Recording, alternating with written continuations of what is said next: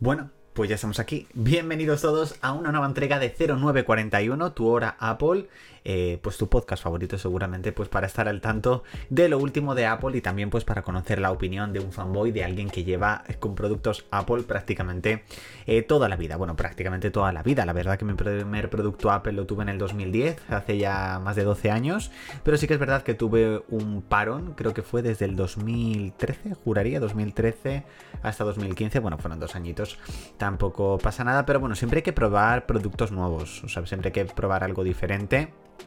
Y yo la verdad que antes de los smartphones, la verdad que tuve varios móviles y me acuerdo el iPhone que, yo quería tenerlo por, porque era un iPhone, pero que no sabía utilizarlo. Yo me acuerdo, eh, así, um, antes de empezar como anécdota, que cuando me, compré el iPhone 4, que lo compré con un operador, lo compré con Orange, de esas tarifas que te salía 0 euros, pero que en realidad lo estabas pagando porque creo que la tarifa al final era 90 y pico pavos al mes. O sea, una, una auténtica locura. Eh, me acuerdo que para poder encenderlo, iniciarlo por primera vez, lo tenías que conectar a iTunes. Y a mí se me quedó como bloqueado y tuve que ir a una tienda Orange. Bueno, o sea, una locura, la verdad, que por aquel entonces no, tenía ni idea. Y cómo ha, ha cambiado, y cómo ha evolucionado la tecnología en, en tan poco tiempo y, cómo han cambiado las cosas a la hora de, tener que iniciar un dispositivo móvil y, demás. Bueno, estamos en este programa número 6 eh, de esta temporada número 3 de 0941, episodio número 37 y estamos ya 17 de febrero. ¿Qué tal la semana de San Valentín, el Día de los Enamorados? ¿Habéis regalado, os han regalado algún product red eh, aprovechando pues, el corazón de San Valentín? ¿Os han regalado algún producto? Eh, pues dejádmelo por supuesto en la cuenta de Twitter, en Adrilaoz con Y, L, H o Z todo intercalado bueno, lo tenéis directamente en notas para que podáis acceder directamente. Estamos muy cerca en la cuenta de Twitter de alcanzar los 4.000 seguidores. La verdad que es una auténtica locura, básicamente porque creo que los 3.000 eh, los alcancé a mediados de diciembre, más o menos. Y bueno, la verdad que va creciendo todo muchísimo, va creciendo muchísimo y muy rápido. Vamos con las noticias y es que de nuevo ha cogido fuerza la noticia y el rumor de la suscripción de hardware de iPhone. Como ya sabéis, Apple en este caso presentó una especie de suscripción de hardware en el cual tú pagas una cuota, dependiendo de la cuota que tú pagues tienes acceso a un iPhone u a otro y eh, tú adquieres esa cuota, te dan tu iPhone, mm, vas teniendo ese iPhone, lo vas disfrutando y en el momento en el que salga otro iPhone, ya sea si esa cuota tú la pones a 12 o a 24 meses, cuando termines de pagar esa cuota podrás adquirir otro dispositivo al entregar el que tú ya tenías. Es decir, es una especie de renting, pero que Apple en un principio va a, realizar de otra manera. De momento no sabemos si llegará a todo el mundo a la vez o llegará únicamente a Estados Unidos, pero se rumorea que este lanzamiento es bastante inminente, es decir, para marzo o abril de este mismo año, es decir, en uno o dos meses. Todo apunta en que la keynote que veremos el próximo mes de marzo tendremos nuevas noticias sobre esta suscripción de hardware o a lo mejor el lanzamiento oficial. Yo la verdad creo que es una buena idea, sobre todo para aquellos que nos gusta mucho el iPhone, que nos encanta y que nos gustaría tener un iPhone cada año, bueno, pues al fin y al cabo, pues tú pagas tu cuota de Apple One, pagas tu cuota de Netflix, de distintas suscripciones, pues pagas una suscripción más y en este caso pues puedes tener cada año un iPhone nuevo, así que me parece también una muy buena idea. Esta semana hemos tenido un pequeño lanzamiento que es iOS 16.3.1 y las distintas versiones, por ejemplo, de Mac, de iPad y de, eh, del Apple Watch. Por fin ha llegado para solucionar algunos errores, aunque yo al menos desde que he actualizado noto que la batería de mi iPhone 14 Pro Max me dura bastante menos. Así que bueno, espero que eso es algo que el propio móvil vaya cogiendo fuerza, vaya adaptándose, porque la verdad llevo dos días que llego a casa, a ver, estoy hablando desde las 6 de la mañana hasta las 11 y pico de la noche, pero llego a casa a lo mejor con un 12-15%. Eh, sí que es verdad que le doy mucho uso, pero noto que la batería se me descarga mucho más rápido. No sé si a vosotros os pasa. Estamos ahí con la mente puesta en esa keynote del próximo mes de marzo, ganas de que se anuncie la fecha, ganas de ver esos nuevos productos. Espero que no sea como la keynote del año pasado, que para mí fue un poco, entre comillas, decepción. Y digo entre comillas porque sí que es verdad que nos presentaron algo inesperado como fue el Mac Studio y ese procesador el M1 Ultra, que yo creo que fue lo mejor. También vimos esa maravillosa Studio Display, digo maravillosa porque es preciosa, es increíble, pero es increíblemente cara también. Pero sobre todo lo que yo creo que llegó a decepcionar fue la línea continuista del iPad Air de quinta generación y también, por supuesto, del iPhone SE de tercera generación. Así que veremos qué es lo que nos van a presentar, pero los rumores indican que en abril podría salir un nuevo MacBook Air. Sí, un nuevo MacBook Air. A pesar de que tuvimos el lanzamiento del MacBook Air M2 el pasado mes de julio, todo apunta a que tendríamos un nuevo modelo, una nueva gama, pero no sustituiría la gama actual de MacBook Air. Este nuevo Air que se tendría una pantalla de 15,5 pulgadas.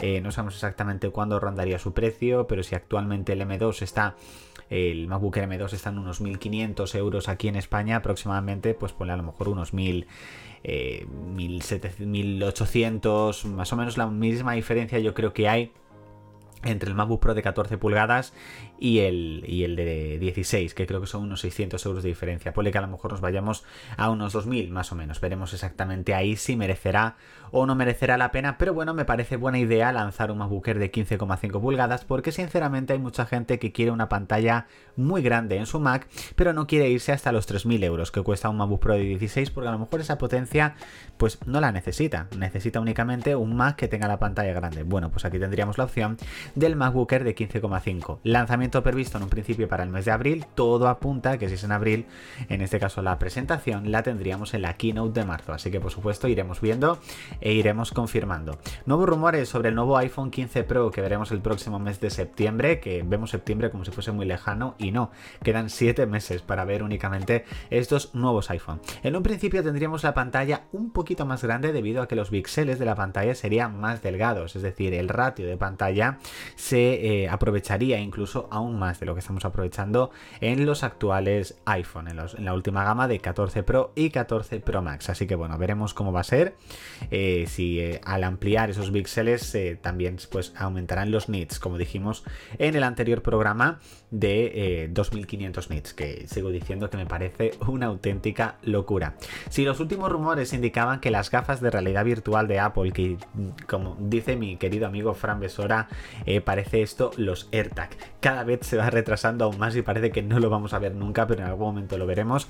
Si todo indicaba que lo veríamos en la próxima keynote del próximo mes de marzo, ahora los rumores nos indican que llegará en la WWDC 2023, así que tenemos que esperar un poquito más para poder ver este nuevo producto revolucionario de Apple, este One More Thing, que espero que sea revolucionario, que espero que sea muy potente y que nos traiga verdaderamente un producto increíble, que yo creo que va siendo hora de un producto muy revolucionario por parte de Apple.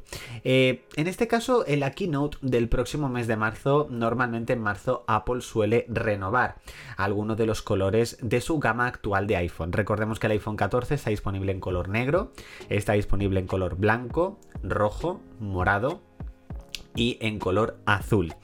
Es decir, normalmente cuando se añade un nuevo color, se añade tanto para la gama 14 como para la gama 14 Pro. Es decir, no puede ser un color que sí que esté en la gama 14 y que no esté en la gama 14 Pro. Lo vimos el año pasado que salió el color verde en los iPhone 13 que no estaba ni en el 13 ni en el 13 Pro. Es decir, no veremos seguramente un color azul en la próxima keynote para los iPhone 14 Pro y Pro Max. ¿Por qué? Porque ya hay un color azul para en la gama 14. ¿Cuál es el color que podríamos ver? Pues podríamos ver, por ejemplo, de nuevo el color verde. Podríamos ver el color verde en la gama 14, un verde diferente, y también en la 14 Pro. Pero sería a lo mejor repetirse un poco. Entonces, ¿qué color podrían lanzar? Podrían lanzar un color rosa en la gama 14, cosa que no ha sido lanzado, y ver una nueva tonalidad de un rosa mate en la gama 14 Pro la verdad que hay muchísimas posibilidades de cómo podría ser. Yo tengo muchas ganas de ver cómo será este nuevo color, ver qué fundas sacan, nuevas correas. La verdad es que la keynote de marzo le tengo muchísimas ganas solamente por descubrir esos nuevos productos y poder debatirlos con, con vosotros, por supuesto. La pregunta de debate que os he dejado esta semana en mi cuenta de Twitter es ¿cuál es el color más bonito que ha tenido el iPhone? La verdad que habéis reventado los comentarios, muchísimas gracias porque habéis dado muchísimas opiniones, pero me voy a quedar con 5 de las cuales opiniones que habéis dado. Y hablamos con el Rose Gold. El Rose Gold salió por primera vez en el iPhone 6S, un color rosa que después se fue traspasando a algunos modelos, pero sin duda es un color que al menos cuando salió en el 6S, la verdad que levantó muchísima expectación. Había muchísima gente que lo quería y la verdad que era un color muy, muy bonito. También el color negro, y no digo de un negro específico, el Space Black, el Space Gray, el negro de la gama normal. El color negro yo creo que es un color muy famoso. Este año me ha gustado mucho el, Space Black del iPhone 14 Pro. Me gustó muchísimo, me acuerdo que yo ya me había comprado el 14 Pro Max, me quedaba un día o dos para que me llegara y vi el, el color Space Black del 14 Pro y por unos momentos pensé, me he equivocado, eh, porque es un color precioso, sin duda el de este año, pero estoy encantado con eh, mi morado oscuro, la verdad que es una auténtica maravilla, es precioso y lo sigo disfrutando como si fuese el primer día, por supuesto. También en este caso habéis destacado el color verde, no solamente el verde del iPhone 11, que lo habéis destacado mucho, ese verde que la verdad que era muy, muy bonito, sino que también habéis destacado el verde que salió en el 11 Pro, eh, también que es muy parecido al que salió en el 13 Pro. La verdad que a mí el del 13 Pro me gustó mucho y el del 11 Pro yo creo que era un verde súper bonito. Y también por supuesto habéis rescatado el Product Red. Yo creo que el Product Red sigue siendo un producto muy muy importante para Apple y un producto que verdaderamente gusta, que verdaderamente os gusta mucho. Y finalmente, para mí uno de los colores más bonitos que ha sacado Apple, que es ese azul sierra que sacó en el 13 Pro, 13 Pro Max. Lo tuve en mi 13 Pro Max, aunque tuviese el smartphone durante cuatro meses, pero la verdad que es un color precioso es un color maravilloso. Y sí que es verdad que si hubiesen sacado el azul sierra en el 14 Pro Max, yo creo que me lo hubiese comprado en, azul sierra en lugar de morado, porque me encantó ese color, era precioso, era maravilloso. Y, bueno, para mí es de mis favoritos. No podría decir cuál es mi color favorito. Mm, sí que es verdad que de colores, bueno, yo el iPhone 4 lo tuve en negro, claramente, eh, no había otro color. Bueno, sí, el 4S luego lo sacaron en blanco, pero bueno, yo lo tuve en negro. El iPhone 6 Plus lo tuve en dorado. El 7 Plus también lo tuve en dorado porque fui a por ese negro brillante que estaba súper agotado, que luego mm, me alegro de no haberlo conseguido porque se rayaba con muchísima facilidad. Lo tuve en dorado. Después el iPhone 10 lo tuve en negro. Eh, tenemos dos dorados y dos negros, o sea que ahí tuvimos un poquito de empate.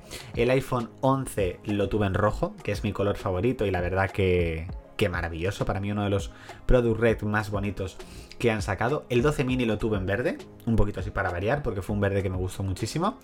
El 13 Pro Max, como os he dicho, en azul. Y finalmente este lo tengo en morado. Por lo que sí que es verdad que iba con una línea muy continuista de colores, ya sea negro, dorado, y luego pues he ido cambiando, la verdad, bastante bastante de color también para ir probando. Bueno chicos, hasta aquí este programa número 6 de la temporada número 3 de 0941, tu hora Apple. Nos vemos por supuesto, bueno, nos vemos, siempre digo nos vemos y es nos escuchamos el próximo viernes, ¿vale? Con un nuevo programa, a ver si con suerte tenemos novedades sobre esa keynote de marzo y por supuesto nos vamos leyendo todos los días en la cuenta de Twitter, donde además tenéis acceso a los wallpapers de mi canal de Telegram, que ya somos más de 1100 seguidores. Así que de nuevo, muchísimas, muchísimas gracias. Nos escuchamos en el próximo programa de 0941, tu hora Apple. Chao chicos.